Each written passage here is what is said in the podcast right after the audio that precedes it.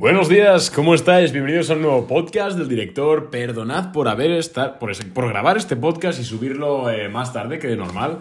Eh, hoy he tenido un día muy ajetreado. Por la mañana a 7 y media he tenido una reunión, eh, no de bolsa, sino de otros proyectos. Y, he grabado un podcast ahí, por la calle.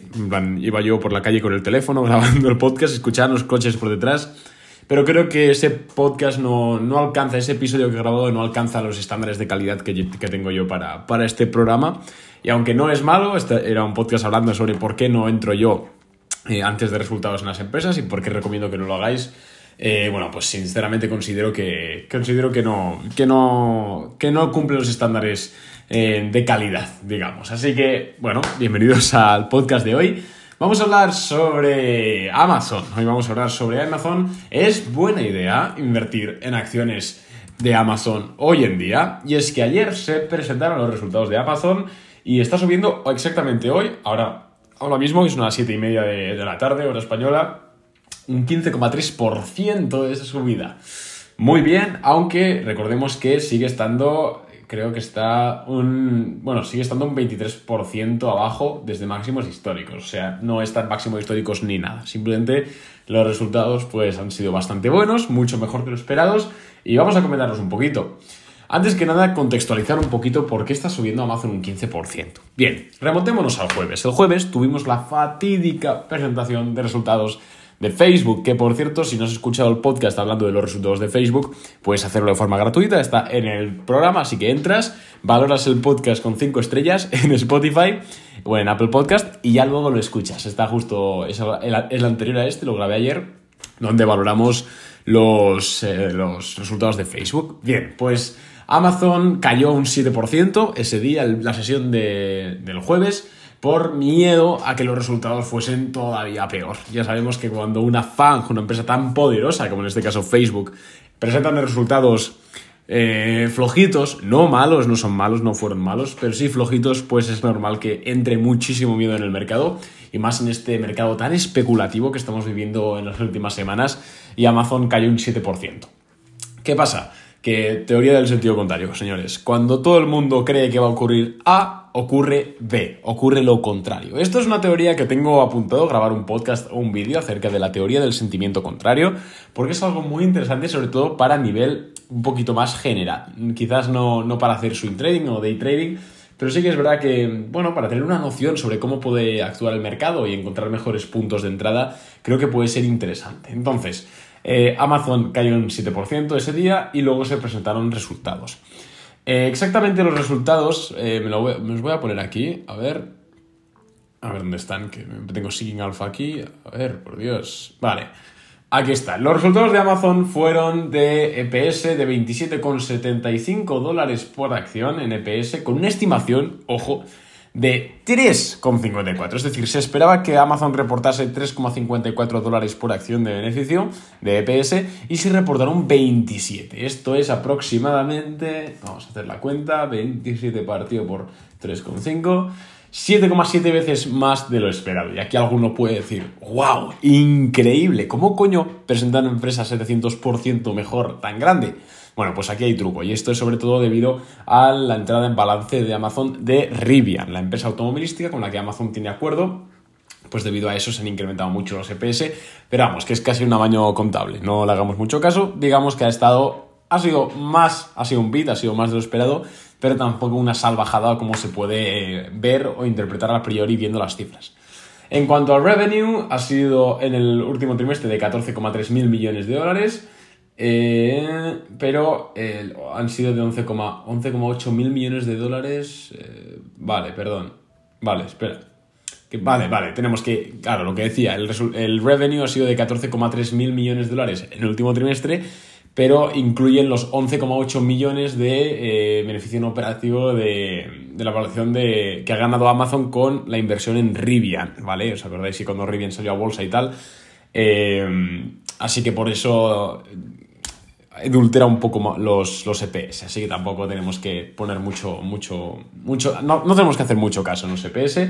Y en cuanto al revenue, este ha sido de 137 mil millones de dólares eh, un 9,4% más año tras año y ha ido un MIS de 200, por 230 millones. Es decir, se esperaban 137,6. Bueno, vamos a decir que ha sido más o menos lo, lo esperado.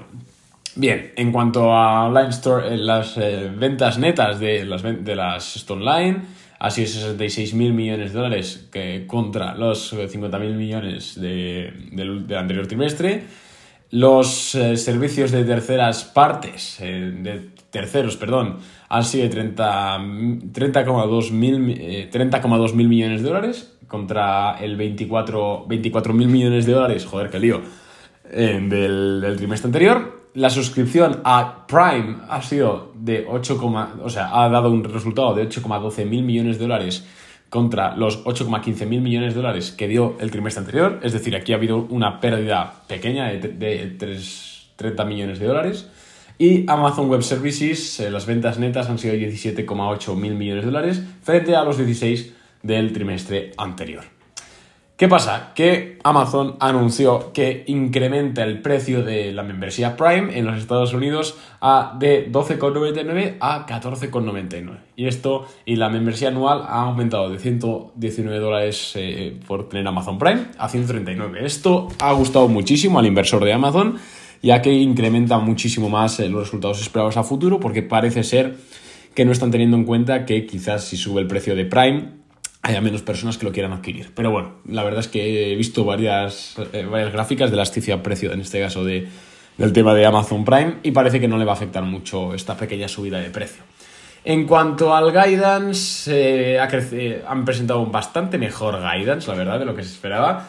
¿Y por qué Amazon? O sea, el, balance general es que son unos resultados buenos, Obviamente la acción ha saltado muchísimo, en primer lugar porque se había descontado muchísimo los días de antes, un 7% caía antes de presentar resultados, se había descontado ya un desastre, todo el mundo decía que Amazon iba a presentar un desastre, que iba a caer y al final pues cuando todo el mundo descuenta un escenario, a la mínima que ocurra algo que no es tan apoteósico, tan catastrófico, pues eh, ocurre lo contrario y salta la acción, ¿no?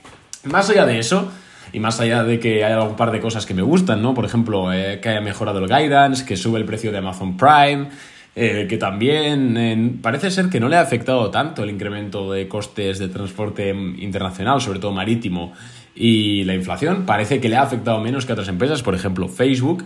Eh, más allá de eso, tampoco son unos resultados para saltar un 14% en un día y de repente ser la empresa de moda. Amazon es, una, es, la, es FANG, es la Big Tech más, más valorada de, todas, está ahora mismo en PER de 60, si no recuerdo mal, y esto es porque es la que más crecimiento estimado tiene. Entonces es normal que estemos pagando más eh, valoración por una empresa que va a crecer en teoría más. ¿Significa esto que es el momento de comprar acciones de Amazon? A ver, a mí Amazon a largo plazo me gusta. O sea, Amazon tiene mucho crecimiento por delante. Fijaos que hay muchísimos países todavía en los cuales la infraestructura logística de Amazon no está desplegada. No solo eso, sino que además es un negocio diversificado. No es como Facebook, que si flaquean los anuncios, Facebook se come una mierda. No, Amazon está bastante diversificado. Tiene por un lado su parte de contenido, de, Amazon Prime y todo eso. Tiene luego por su parte, obviamente, el e-commerce. Los servicios luego publicitarios en su propia, propio e-commerce Luego tiene Amazon Web Services, que son sus servicios de cloud, que por cierto son los más populares del mundo, si no me falla el dato. Eh, o sea, es una muy buena empresa y está bastante diversificada y tiene un riesgo más diversificado que, por ejemplo, Facebook, ¿vale? Eso, eso desde luego. Ahora bien, yo, obviamente, en 5 años Amazon va a valer mínimo 4.000, 5.000 dólares por acción. Esto no tengo absolutamente ninguna duda. Y llevo hablando de esto mucho, muchos años, ¿no? ¿Por qué? Porque está cerrando el proceso productivo, fíjate, ya hemos comentado más veces, ¿no? pero está ahora mismo siendo su propio... Antes Amazon, no sé si lo sabéis, contrataba a otras empresas de logística para entregar los paquetes, ahora es la propia Amazon, las cuales con sus furgonetas y con su propia flota eh, eh, hace sus tareas logísticas, lo cual le permite ahorrar en costes a largo plazo y además inclusive ofrecer servicio de logística a otras eh, tiendas. Entonces, ahí hay otra posible fuente de ingresos de Amazon a futuro, sobre todo en países más eh, subdesarrollados o más en vías de desarrollo que pues no tengan la facilidad que tenemos aquí, por ejemplo, que de FedEx o de UPS o Seur, etcétera, ¿no? Quizás, eh, por ejemplo, en el invento en Taiwán o en Argelia, pues no haya tanta competencia y pues los eh, comerciantes locales de internet, o sea, tiendas online que quieran vender por, por ahí, pues puedan decir, mira, le pago a Amazon y que me haga la logística a ellos. Entonces, por ahí yo veo una gran fuente de entrada en largo plazo. Dicho esto, Amazon me encanta a largo plazo. Eh, desde luego, tenemos posición en Boring, tenemos una posición, es cierto que residual, vendimos el 80% en julio, lo cual está bastante bien porque vendimos como en 3.700 dólares y ahora está en 3.200 después de esta subida. Así que vendimos bien, pero creo que puede seguir bajando en el corto plazo. ¿Por qué? Porque creo que un 15% de subida para unos resultados que realmente tampoco son tan breathtaking, ¿no? Eh, que te quitan el aliento tampoco es para tanto. Así como los resultados de Facebook tampoco eran tan malos como para caer un 26%, creo que los resultados de Amazon, sinceramente, no son tan buenos como para subir un 15%. Los de Google sí que eran muy positivos y sí que la subida nos la creímos y por eso entramos en Boring en Google y ya estamos en plusvalías. Pero en Amazon no me ocurre eso, la verdad. No veo nada tampoco que digas, hostia, aquí hay un game changer, ¿no? Simplemente veo, obviamente, que han mejorado, que se han mejorado las expectativas, porque también es, verdad que hay que decir que llevábamos dos trimestres en Amazon presentando absoluta basura, que les están comiendo en costes el e-commerce, eso es cierto. De hecho, en la anterior presentación de resultados, si no llega a ser por Amazon Web Services, Amazon hubiese presentado un EBITDA negativo, es decir, un beneficio neto negativo. Así que eso hay que tenerlo en cuenta. Pero vamos, a largo plazo, a lo que voy es, ¿compraría acciones de Amazon hoy mismo? La verdad es que no. Yo me esperaría, yo tengo un price target en mi cabeza de los 2.500 dólares por acción. No sé si llegaremos, eh, no, no, es, no es algo que me vaya la vida en ello, tengo posición, tengo poca posición, pero la tengo desde hace mucho tiempo además, o sea, tengo bastante amplia plusvalía.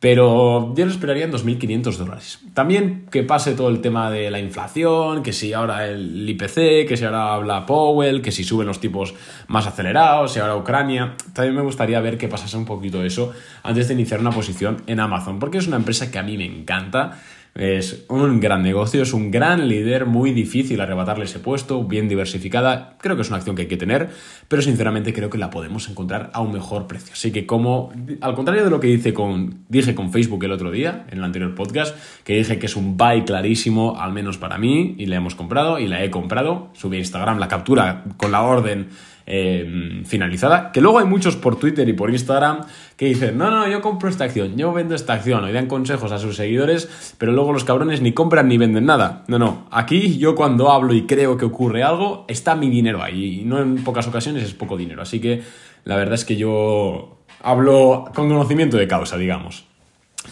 Entonces, ese es un poco el resumen. Creo que podemos encontrarla un poquito más, más barata, la verdad.